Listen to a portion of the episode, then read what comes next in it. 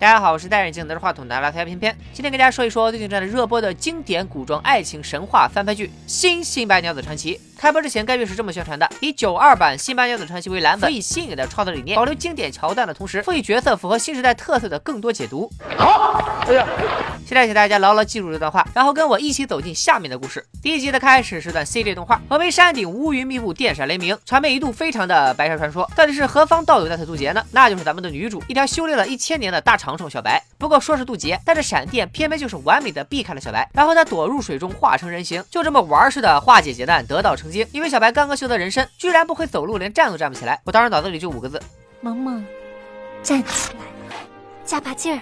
小白在喊了自己的邻居松鼠精景松帮忙，幸亏有你在，助我脱困。哎，对了，景松，你知道我是谁吗？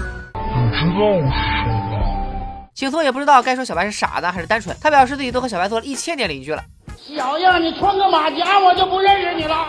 小白说自己能修炼成人，多亏了观音，现在就得去庙里拜个码头。观音说你现在刚修炼成人，还是土乃义务，必须要去人间历练一番。于是小白不远万里从峨眉山来到了临安城，这里就忍不住要吐槽一下了。原版是因为许仙和白娘子前世之恩的设定，所以白娘子才打飞的从四川飞去了浙江杭州，这才有了后来的游湖借伞。而新版居然抛弃了这个设定，所以白娘子为啥不直接在四川历练呢？难道是因为不能吃辣？好了，接着说，来到了临安城之后，因为小白长得自带磨皮滤镜效果，被人骂作是妖精，于是在线换了一套皮肤。然后咱们的男主许仙就登场了，他正在临安城大街上私自摆摊，虽然没引来城管，但是得罪了同行，眼看就要挨揍了，给我打！你懂武功？不懂。这敏捷，这力量，这爆发力，这还是那个弱不禁风的战五渣许仙吗？原来许仙是看出同行有病，再一号脉，直接确诊，同行心服口服就付钱了。老百姓都说许神医医术高超，犹如华佗在世。咱们的小白呢，虽然修炼了一千年，但是这个智商啊，基本就跟两岁小孩差不了多少，根本就不懂什么叫做夸张比喻的修辞手法。心说华佗明明是个老头，这个许仙是个小鲜肉啊。于是小白得出结论，许仙是个骗子。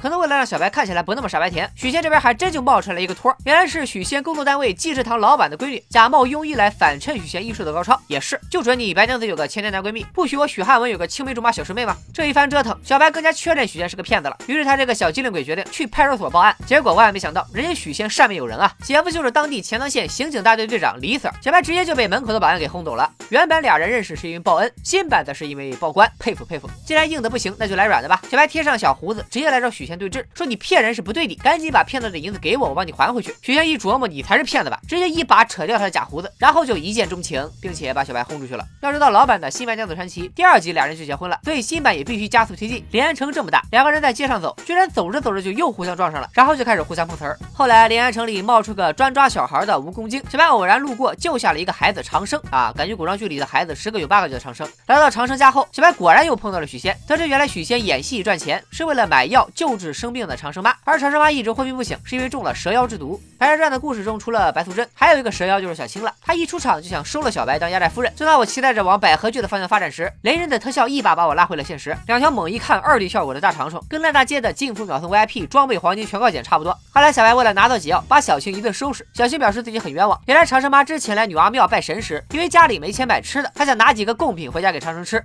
我拿几个，娘娘该不会怪罪我吧？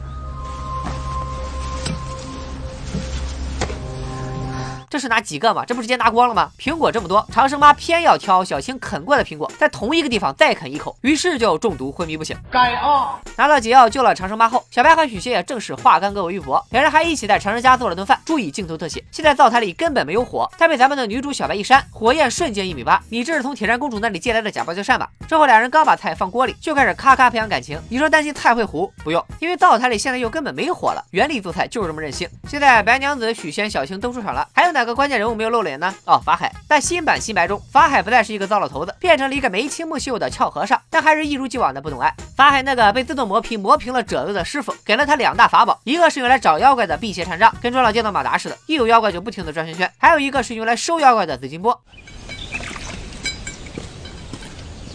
施主，我不是来化缘的。不化缘你生碗干啥？不化缘你接了粥咋不倒回去？最后法海偶遇小白，二话不说就要收了他啊！但因为紫金钵里装了粥，场面一度非常尴尬。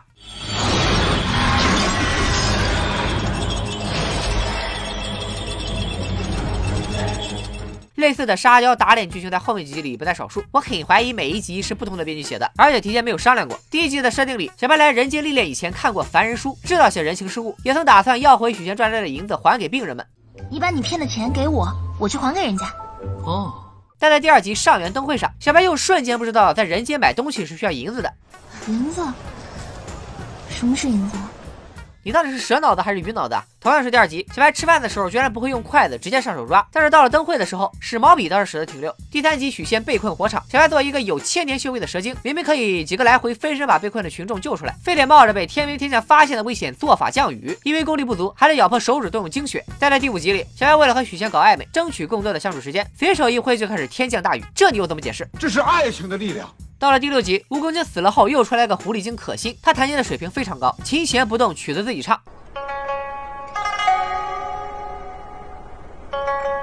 就这功力，也就大洋彼岸的水果姐可以一战。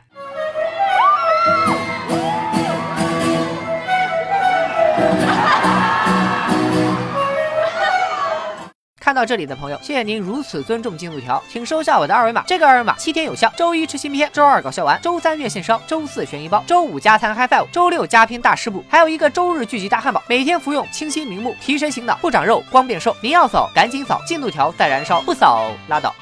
总的来说，前一集看下来确实有点辣眼。细说不是胡说，改编不是乱编。《白蛇传》的故事是咱们的传统文化瑰宝，还被列为了第一批国家级非物质文化遗产。既然你买了老版的版权，还打着以九二年的新白为蓝本，为啥删去了原著故事中最核心的报恩还情，改编了九二版中最经典的同舟归程、借伞定情，还将所有人设改得一塌糊涂，非得加上男闺蜜、小师妹这种角色，整成一部多角恋偶像剧，污染了我们成年人的眼睛不要紧，污染了祖国未来的花花草草就不好了。在我偏偏去洗眼睛之前，也欢迎大家留言讨论你看完新版《新白娘子传奇》的感受。我先来了，鞠婧祎。确实还挺好看的，来了个来。